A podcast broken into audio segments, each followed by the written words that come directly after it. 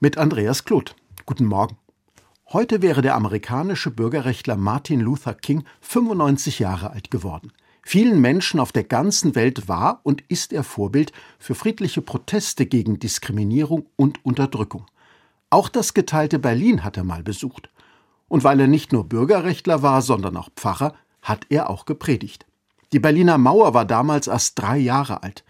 Beim Versuch, aus dem Osten in den Westen zu flüchten, sind immer wieder Menschen ums Leben gekommen. Martin Luther King wollte den Menschen Mut machen. Er sagte, hier sind von beiden Seiten der Mauer Gottes Kinder. Und keine durch Menschenhand gemachte Grenze kann diese Tatsache auslöschen. Ohne Rücksicht auf die Schranke der Rasse, des Bekenntnisses, der Ideologie oder Nationalität gibt es eine untrennbare Bestimmung. Es gibt eine gemeinsame Menschlichkeit, die uns für die Leiden untereinander empfindlich macht.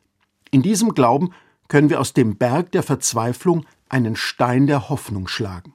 In diesem Glauben werden wir miteinander arbeiten, miteinander beten, miteinander kämpfen, miteinander leiden, miteinander für die Freiheit aufstehen, in der Gewissheit, dass wir eines Tages frei sein werden. Halleluja.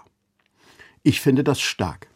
Und ich brauche immer wieder diesen Zuspruch, dass die Welt nicht zum Teufel geht, sondern dass die Menschlichkeit siegen wird. Eines Tages, noch ist es nicht so weit, nichts soll schön geredet werden. Bis dahin wartet viel Arbeit auf uns alle. Aber diese Arbeit lohnt sich, wenn am Ende die Freiheit wartet. Martin Luther Kings Bild dafür ist stark und realistisch zugleich. Da gibt es die Verzweiflung. Sie hat sich zu einem Berg aufgetürmt. Aber wir können daraus wenigstens einen Stein heraushauen. Wir können überhaupt erst einmal damit anfangen, den Berg abzutragen. Dieser Stein ist eigentlich nichts im Vergleich mit dem Berg.